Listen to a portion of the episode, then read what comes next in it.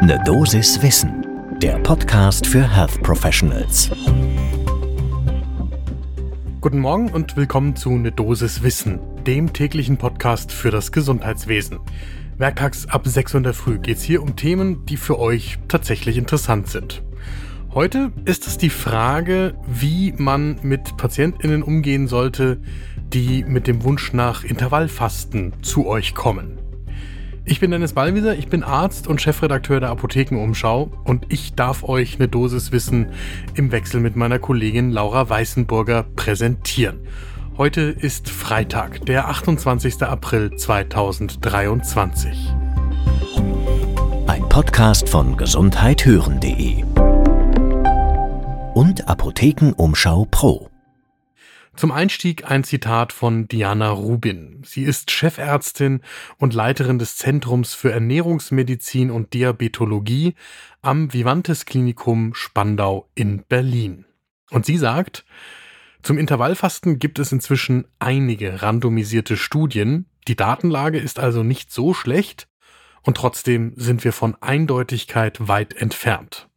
Und der Erfolg, der hängt von der individuellen Umsetzung ab. Also wie das den Patientinnen vermittelt wird und wie es zu den Patientinnen passt. Und genau darum geht es jetzt auch, wenn wir uns ein neues Buch aus den USA anschauen. Von Mark Madsen, The Intermittent Fasting Revolution, The Science of Optimizing Health and Enhancing Performance. Das Buch ist schon mit Wissenschaft gespickt und gleichzeitig auch mit steilen Thesen. Das ist ja bei US-Autoren auch, wenn sie aus der Wissenschaft kommen, nicht ungewöhnlich. Mark Madsen kommt von der Johns Hopkins University und gilt als einer der Verfechter in der Wissenschaft zum Intervallfasten. Und trotzdem müssen wir das, was da drin steht, einmal genauer auseinandernehmen. Das zum ersten Kaffee des Tages.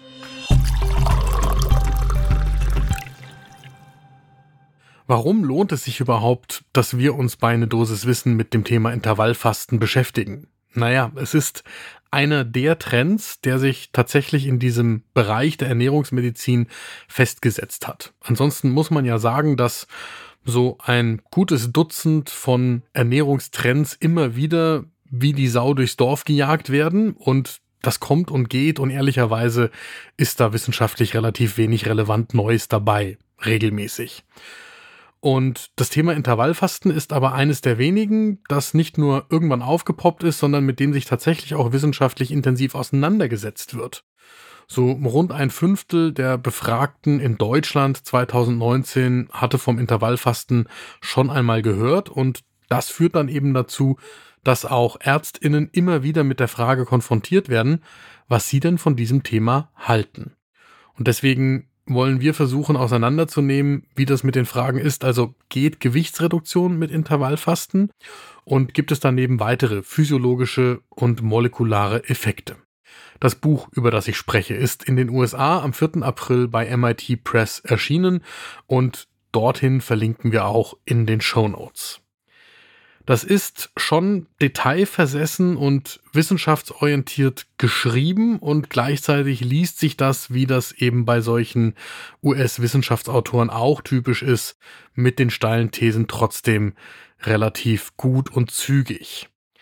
Der Tenor ist, Mark Metzen sagt, Intervallfasten ist erstens wirksam zur Gewichtsreduktion und dazu gibt's Verbesserungen bei den Risikofaktoren für Diabetes und Herz-Kreislauf-Erkrankungen. Und Metzen sagt, dafür gibt's ausreichend Belege aus einer ausreichenden Anzahl randomisierter, kontrollierter Studien über das intermittierende Fasten beim Menschen. Ein Zitat aus dem Buch.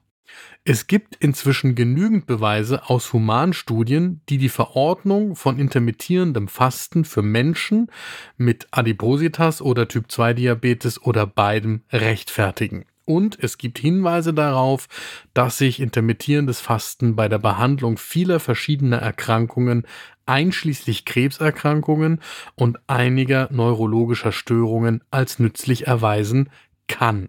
Ende des Zitats. So, und das meine ich, wenn ich von steilen Thesen spreche.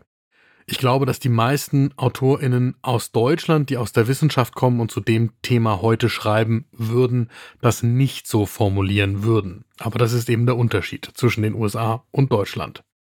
Metzen geht noch weiter, wenn er über die viel postulierten zellulären Effekte des Intervallfastens schreibt. Nochmal ein Zitat.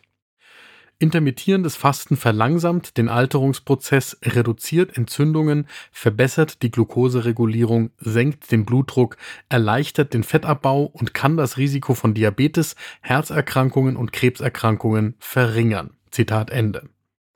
So, und jetzt kommt die Einschätzung von Diana Rubin, mit der wir für diese Folge von der Dosis Wissen gesprochen haben. Sie leitet, wie gesagt, das Zentrum für Ernährungsmedizin und Diabetologie am Vivantes Klinikum Spandau in Berlin. Diana Rubin sagt, dass tatsächlich das Intervallfasten physiologische Prozesse günstig beeinflusst. Aber das ist kein Grund, damit anzufangen, aus ihrer Sicht. Die Daten beruhen größtenteils auf Tierversuchen und sie ist nicht überzeugt, dass das Intervallfasten wirklich einen Mehrwert hat. Die Studienlage ist für sie noch sehr indifferent.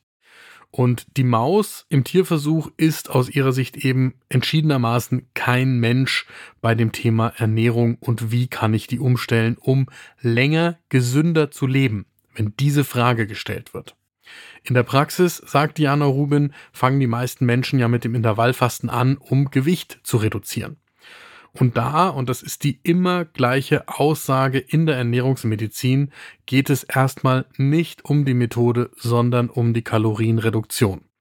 Und in der zweiten Ebene geht es dann auch wieder nicht um die Methode an sich, sondern um die Frage, inwiefern ich dauerhaft mein Verhalten so verändern kann, dass ich die reduzierte Kalorienaufnahme zum Abnehmen durchhalte und wenn ich dann abgenommen habe, es schaffe, mein Verhalten dauerhaft so zu verändern, dass ich mit einer gesunden, ausgewogenen Ernährungsweise weiterhin gut durchs Leben komme und das neue Gewicht halte.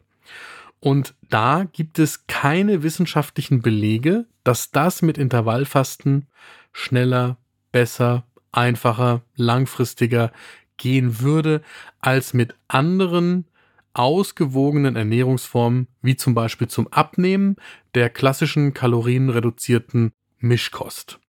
Die allgemeine Meinung der Fachgesellschaften lautet deshalb auch, dass die Individualisierung wichtig ist. Also man muss schauen, was denn zu dem Lebenswandel der Menschen passt, die abnehmen wollen und dann ihre Ernährung dauerhaft so umstellen wollen, dass es auch bei dem neuen Gewicht bleibt. Das kann tatsächlich für den einen oder die andere das Intervallfasten sein, aber dass man jetzt sagt, es ist für alle Menschen one size fits all das Richtige mit dem Intervallfasten anzufangen, das kann auch böse schiefgehen.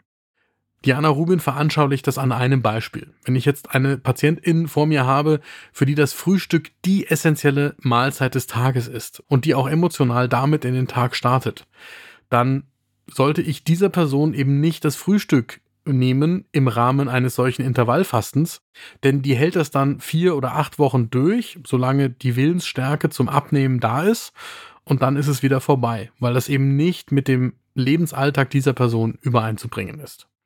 Umgekehrt, wenn ich jemanden habe, für den entweder das Frühstück oder das Abendessen sowieso keine Rolle spielt. Natürlich kann ich dann sagen, da sind lange Phasen drin, in denen du bitte gar nichts isst und das passt dann auch zum Lebensstil dieser einen Person. Und speziell ist es natürlich nochmal mit PatientInnen wie zum Beispiel Diabetes-PatientInnen, denn bei denen kommt es ja auch noch darauf an, dass ich nicht den gesamten Blutzucker am Tag komplett durcheinander bringe. So, und deswegen bleibt Intervallfasten natürlich für viele PatientInnen und auch in der Beratung ein häufig gehörtes und diskutiertes Thema. Und das Buch kann sich auch tatsächlich zu lesen lohnen, aber es ist nicht die Lösung für viele Probleme, was umgekehrt in der Ernährungsmedizin tatsächlich auch noch nie zu erwarten war. Und deswegen ist mein Fazit auch, wie schon lange, dass sich in der Ernährungsmedizin wenn überhaupt, dann nur über Jahrzehnte schrittweise sehr wenig ändert und dass die knalligen Durchbrüche im Sinne von hier kommt eine neue Methode und die löst ganz viele Probleme nicht zu erwarten sind. Das war eine Dosis Wissen für diese Woche. Die nächste Folge gibt's wegen des Feiertags am 1. Mai am Dienstag ab 6 Uhr in der Früh, überall da, wo ihr Podcasts hört.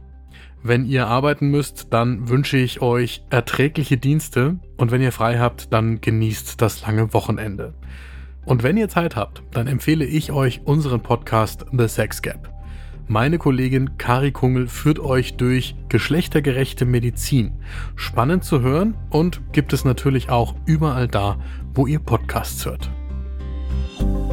Ein Podcast von gesundheithören.de und Apothekenumschau Pro.